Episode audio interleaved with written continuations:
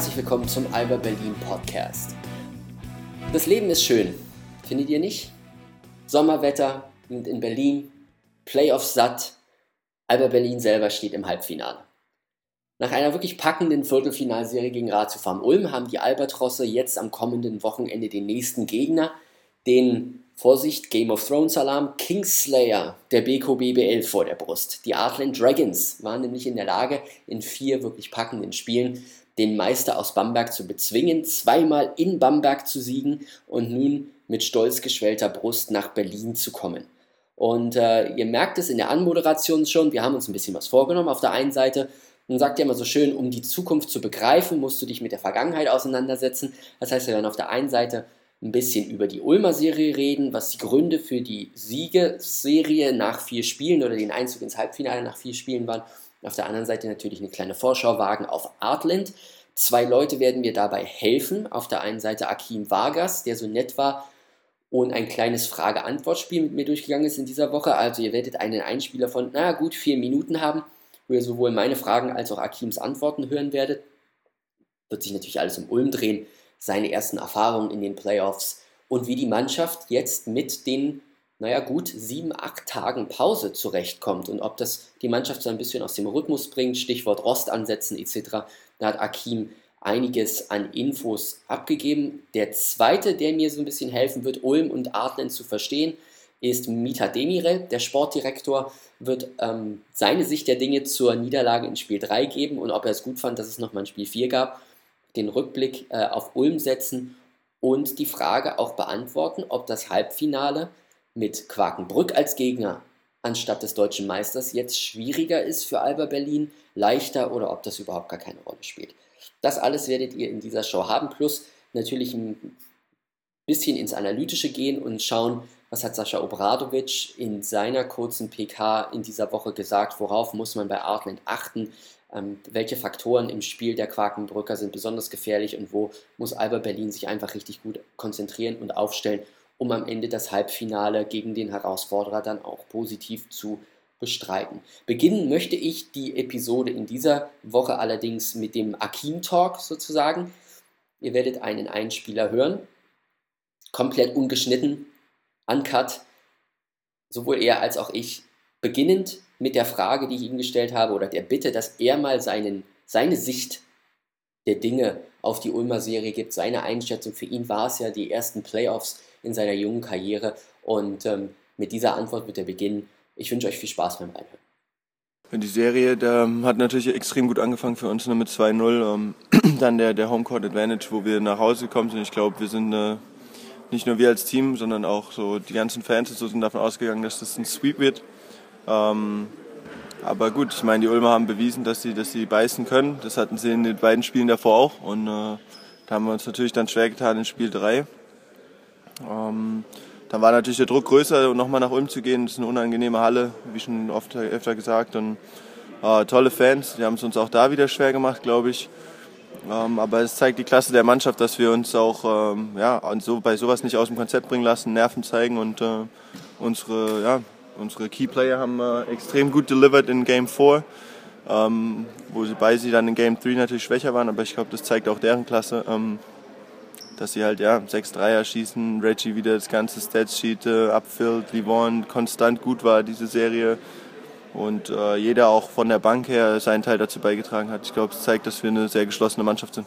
Ich habe äh, speziell in vier Spiel gesehen, weil ich das äh, auch gecovert habe für die mhm. BBL, dass als du im zweiten Viertel reingekommen bist, einen Dreier getroffen hast, einen Stil, unsportliches Foul gegen dich, hast die Freiwürfe getroffen und dann Assist auf David Logan. Das war insgesamt ein 10-0-Lauf im zweiten Viertel. Ähm, hast du dir für, die, für, die, äh, für den weiteren Verlauf der Serie, den Spielen später, was vorgenommen oder bist du da einfach ganz normal konzentriert an die Sache rangegangen und wie der Flow vom Spiel ist, so ist er dann halt?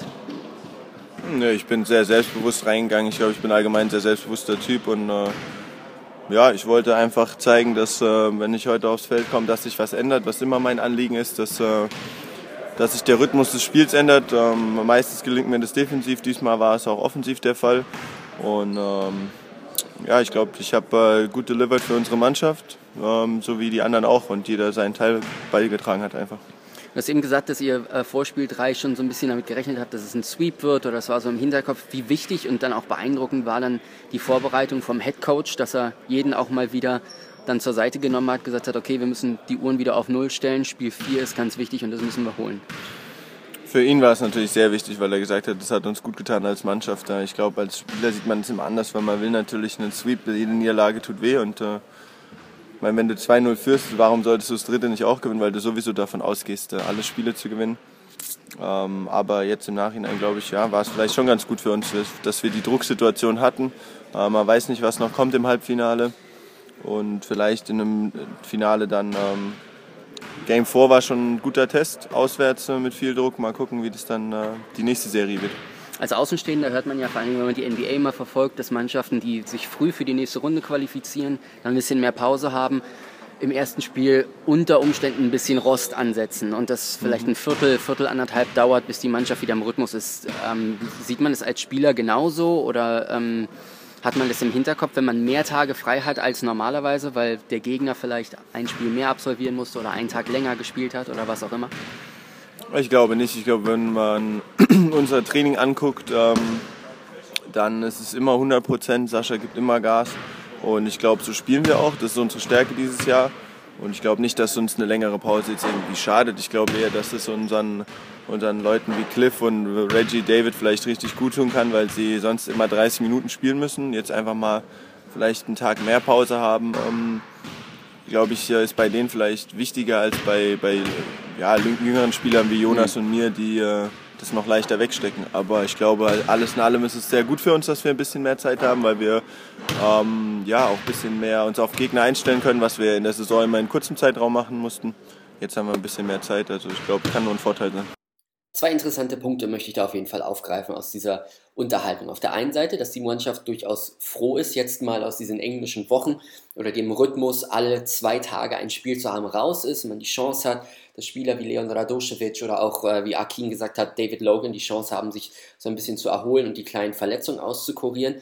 Und auf der anderen Seite, dass es der Mannschaft vom Kopf her geholfen hat, mal wieder geerdet zu werden und man in Spiel 3 das Spiel verloren hat. Für die Fans war es nicht schön, natürlich nicht, aber vielleicht für die Spieler selber zu verstehen, ich muss mir alles hart erarbeiten. Und für Sascha Obradovic natürlich zu sehen, dass die Mannschaft nach einer Niederlage, und das haben wir ja ähm, in der Saison auch erlebt, als man in Valencia verloren hat, als man in Salamanca verloren hat, dass die Mannschaft zurückkommt, dass sie auf den Trainer hört, dass der in der Lage ist, sie neu zu kalibrieren und die Mannschaft sich dann auf die nächsten Herausforderungen richtig gut einstellt und die dann auch meistert. Kurzer Einspieler, bevor wir dann zum eigentlichen Mita Demirel Talk kommen.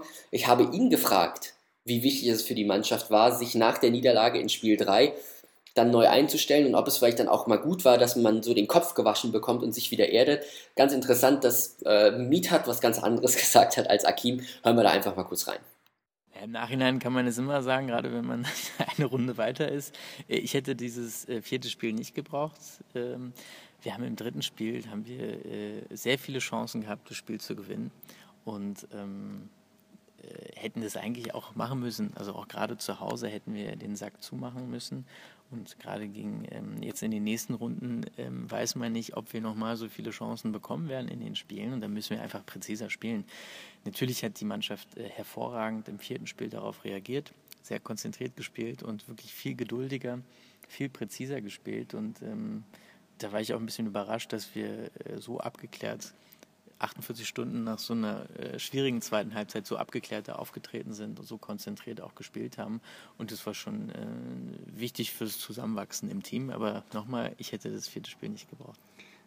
Interessant, wie Mita Demirel diese Einschätzung zur Niederlage im dritten Spiel gibt, dass er sagt, dass die Mannschaft durchaus das Zeug und das Format hatte und auch die Chance, Spiel 3 zu gewinnen und dann in drei Spielen, wie gesagt, die Serie zuzumachen und dass man da natürlich auch so professionell und knallhart handeln muss als Team und diese Chance ergreife. Wer weiß, ob diese Chance wiederkommt. Auf der anderen Seite kann man dann natürlich immer wieder argumentieren, dass man sagt, mein Gott, was wäre passiert? Hätte man zehn Tage, zwölf Tage Pause gehabt statt sieben, wäre dann ein Denkprozess bei der Mannschaft oder bei einigen Spielern eingetreten, boah, wir haben es ja eigentlich im Griff, wir werden durch die Playoffs durchspazieren, es wird ein Kindergeburtstag und dann verliert man vielleicht ein wichtiges Spiel aufgrund dieser Einstellung, dann im Halbfinale oder gar im Finale.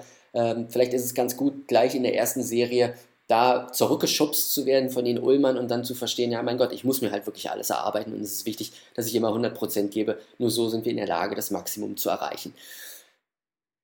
Neben dieser Facette Spiel 3 und Spiel 4 und ähm, dem mangelnden Interesse von Mieter Demirel zurück nach Ulm zu fahren, was ja auch immer eine Strecke ist, das ist ja, das ist ja gut zu verstehen, ähm, habe ich mit ihm natürlich auch über den sportlichen Aspekt der Serie gesprochen, also wie hart es eigentlich war, gegen Ulm zu spielen. Denn nach zwei Spielen sind ja viele Leute rausgekommen und haben gleich proklamiert, dass es im Grunde genommen ein Sweep wird oder eine ganz einfache Serie und Alba Berlin, der extrem überlegen ist. Und das war es am Ende nicht. Die Ulmer hatten in etlichen Situationen die Möglichkeit, Kontrolle zu übernehmen und dann ein Spiel zu gewinnen und das ganze Ding vielleicht auch in eine fünf Siegesserie oder fünf Spiele-Serie zu packen.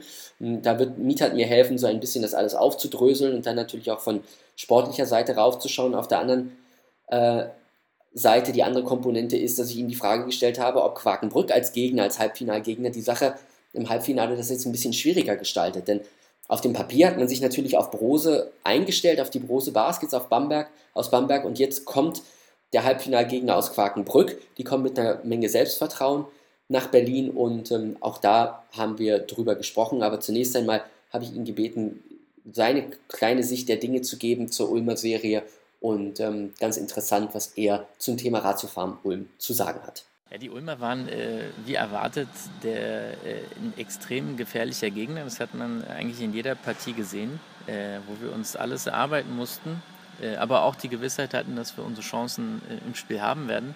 Und äh, in einigen Spielen waren wir halt sehr überhastet und haben ähm, gerade auch im Angriff uns da so ein bisschen anstecken lassen von der schnellen Spielweise der Ulmer und haben dann im Angriff auch zu schnelle Würfe genommen und da sind die Ulmer halt immer ins Spiel gekommen. Und ähm, die Ulmer sind natürlich auch äh, sehr gut darin, sich äh, kleiner zu reden, als sie sind. Also sich acht Ausländer leisten zu können, das haben eigentlich nur die Bamberger und die Bayern äh, gemacht. Und äh, die Ulmer hatten es halt auch. Und es ähm, ist eine sehr gute Mannschaft, ähm, obwohl die dann mit der Doppelbelastung äh, nicht ganz so weit oben abgeschnitten haben. Aber es ist ein Team, was in den letzten Jahren einfach auch zusammengewachsen ist was immer oben mitgespielt hat, was auch das Finale erreicht hat, zweimal auch im Pokal das Finale erreicht hat. Es war ein sehr, sehr ähm, äh, schwer zu spielender Gegner. Und äh, man hat ja in den Spielen gesehen, ähm, zu was sie auch in der Lage waren. Äh, natürlich hat da ähm, die Konstanz gefehlt, aber trotzdem mussten wir auf diese Chancen warten. Also wie bereits angesprochen, nicht der einfache Gegner, den viele nach zwei Spielen ausgemacht haben. Ratiofarm Ulm durchaus sehr, sehr gefährlich aufgrund dieses kompromisslosen Spielstils in der Offensive, in der Lage, jederzeit heiß zu werden. Und da haben halt einfach ein, zwei, drei Distanzwürfe gefehlt, um einige Spiele in dieser Serie noch enger zu gestalten und vielleicht die Chance oder das Pendel in Richtung Ulm ausschlagen zu lassen. Und ähm, wenn man Ulm jetzt abschließt, das Kapitel zumacht und sagt, die Serie haben wir hinter uns gebracht, jetzt gilt es, den Blick nach vorn zu werfen, habe ich mit Mita Demirel natürlich auch kurz gesprochen über die Serie gegen die Artland Dragons und ihn gebeten, da eine kleine Einschätzung zu geben. Dann, ähm, wenn man auf einmal einen Gegner vor sich hat, der als Underdog in der ersten Serie, in der Viertelfinalserie gewonnen hat und jetzt mit sehr, sehr viel Selbstvertrauen nach Berlin kommt und sagt, wir können, wir können ja nichts verlieren, ähm, dann wird es auf einmal für den neuen Favoriten, für Alba Berlin, da sehr, sehr schwierig. Und auch da hat Mita Demirel eine kleine Einschätzung gegeben. Hören wir mal rein. Nein, wir haben gegen ähm, Adland extrem äh, harte Spiele gespielt. Wir haben Adland jetzt über die Saison hinüber ähm, sehr gut einschätzen können und wir wussten, dass Adland auch für Bamberg, die äh, die letzten Jahre einfach dominiert haben in, der Bundesliga, dass äh, Adland ein sehr schwerer Gegner äh, sein wird. Dass die den Bambergern wirklich in den entscheidenden Phasen da keine Chancen gelassen haben, das war eigentlich nicht zu erwarten. Dass sie die sowohl physisch als auch so, so basketballerisch so dominiert haben in den entscheidenden Momenten, das war wirklich ähm, nicht zu erwarten, spricht aber umso mehr für Adland. Ähm, die haben einfach den, den Meister der letzten Jahre also so besiegt, 3-1 besiegt, zweimal in Bamberg äh, gewonnen. Und äh, also da brauchen wir jetzt keine Warnung oder so. Wir kannten die Qualität von Adland und das macht aber die Sache nicht leichter. Äh, die Adländer haben ein komplettes Paket, was äh, deren Kader betrifft. Die haben äh, Inside-Spieler, die haben äh, Spieler, die, die draußen spielen können, die haben Ballhändler, die haben Schützen und spielen als Team wirklich sehr gut zusammen und finden immer den Mann, der gerade heiß ist im Spiel. Und das ist ähm, extrem wichtig für eine Mannschaft. Ja, da hört man in der Unterhaltung ja schon raus, dass man Quakenbrück definitiv nicht unterschätzen wird und dass man auch weiß, wo die Stärken der Mannschaft liegen. Äh, Mietat hat selber angesprochen, dass sie stark auf vielen, vielen Positionen sind und ähm, sehr ausgeglichen ist. In den Playoffs natürlich in der ersten Serie war Point Guard David Holston natürlich der Mann, der äh, vor allem hinausstach, der in der Lage war, Spiele alleine zu entscheiden. Spiel 3 war es, wo er unglaublich heiß lief und äh, im letzten Viertel ich glaube, 13 Punkte erzielt hat und in der Lage war, den Sieg dann für seine Drachen zu holen. Die Mannschaft ist sehr ausgeglichen. Sascha Obradovic selber hat gesagt, dass es sehr schwierig ist, gegen Artland zu spielen, weil sie selber, wie auch aber Berlin, sehr ballsicher sind. Das also bedeutet, dass die vielen Ballverluste, die, denen man noch in Ulm ähm, partizipieren konnte und ähm, seinen Vorteil rausspielen konnte, dann durch Fast-Break-Spiel und schnelle Punkte vorne, dass das gegen Artland wahrscheinlich nicht so passieren wird, dass die Mannschaft sehr ballsicher ist, sehr überlegen, spielt, ähm, auch im Pick and Roll sehr gut agiert. Das war ein Punkt, der mir persönlich in der Serie gegen Ulm auch im ersten Spiel gar nicht gefallen hat. Das hatte ich im letzten Podcast mit, mit Sebastian Finis auch angesprochen, dass die Defense der Berliner mit, gegen das Pick and Roll einfach nicht wach war. Und da hat äh, Obradovic selber auch auf die Frage in dieser Woche geantwortet. Ich hatte ihn gefragt, wie sieht es eigentlich aus? Wie zufrieden waren Sie denn mit der Defense äh, gegen das Pick and Roll? Da hat er selber gesagt, naja, Pick and Roll ist eines der am zu schwierigsten verteidigenden Spielmöglichkeiten. Man kann es gut verteidigen. Er fand, dass sie teilweise nicht so schlecht rotiert haben. Was dann schlecht war, wenn der Wurf abgegeben wurde, der Layup oder der Nahdistanzwurf, dass dann der dritte Mann, der überhaupt gar nicht im Pick and Roll involviert war, nicht in der Lage war auszuboxen und dass ein Ulmer dann am Offensiv-Rebound war und einfache Punkte am Brett erzielt hat. Vor allen Dingen, das ist in Spiel 1 passiert. Und auch da muss Alba Berlin natürlich aufpassen, denn Quakenbrück kommt als Underdog nach Berlin. Die haben nichts zu verlieren, sondern nur zu gewinnen. Wenn sie das erste Spiel in Berlin gewinnen, dann können sie Kontrolle über die Serie übernehmen, so wie sie es gegen Bamberg auch gemacht haben. Wenn dort also eine Komponente im Berliner Spiel nicht wirklich funktioniert und äh, Pick-and-Roll-Defense ist nun mal ein sehr wichtiger Faktor neben dem Thema Rebounding, also den Rebound zu kontrollieren, dann sind die Dragons schon in der Lage, hier in Berlin Spiel 1 zu stehlen und dann mit noch mehr Selbstvertrauen als ohnehin schon in die zweite Partie zu gehen. Also da wird es sehr wichtig sein, dass Sascha Obradovic und sein, sein Coaching-Gespann ähm, auf die Defense achtet, sich natürlich gut einstellt. Das Hauptduell wird erneut auf der Point Guard-Position sein. Cliff Hammonds, der beste Verteidiger der BKO BBL gegen David Holston, einen der besten Aufbauspieler, der, wie gesagt, wie er es bewiesen hat, zu jeder Zeit in der Lage ist zu explodieren und Punkte zu liefern, beziehungsweise das Spiel an sich zu reißen. Und dann ist Adlet natürlich auch auf den großen Positionen etwas besser besetzt als die Ulmer, die in, äh, in der ersten Serie nicht so sehr in der Lage waren, Trent Playstead, Matt Howard, der ja dann auch verletzt war, wirklich richtig gut ins Spiel zu, einzubinden und einzusetzen. Daniel Theiss war der, der, der Einzige, der da dominiert hat, der dann allerdings unter Umständen auch so ein, so ein kleiner Vorbote ist für das, was wir uns in dieser Serie einstellen können. Denn Leon Radoschewitsch aufgrund seiner Verletzung, Jan Jagler, Sven Schulze, Jonas Wohlfahrt-Bottermann, Yvonne Kendall hatten alle so ihre Schwierigkeiten mit Daniel Theiss, der, das muss man allerdings auch attestieren, ein unglaubliches Talent war und in, in der Lage war, in der Serie da wirklich sein, seine Vorteile und seine, sein Talent da halt auch auszuspielen. Also da wird es sehr wichtig sein, dann auch für Sascha Obradovic zu sehen, wie seine Big Man Lineup, also die großen Leute, die ich sie gerade genannt habe, dagegen die ähm, Quakenbrücker dagegen zu halten und wirklich in der Lage zu sein, sowohl in der Defense zu kontrollieren, den Defensiv-Rebound zu kontrollieren, als auch in der Offense das Spieltempo niedrig zu halten, in den richtigen Momenten dann allerdings auch aufzudrehen und was Demirel ja angesprochen hat, in der Offensive dann nicht unbedingt schnelle Abschlüsse zu suchen und schnelle Dreier zu nehmen. Auch das war ja immer ein konstantes Up and Down in der Serie gegen Ulm, sondern auch wirklich kontrolliert zu spielen, geduldig zu spielen, um dann den freien Mann zu finden, um dann die hochprozentigen Abschlüsse zu haben. Darauf wird es an diesem Wochenende gegen Artland in der heimischen O2 World für die Albatrosse ankommen.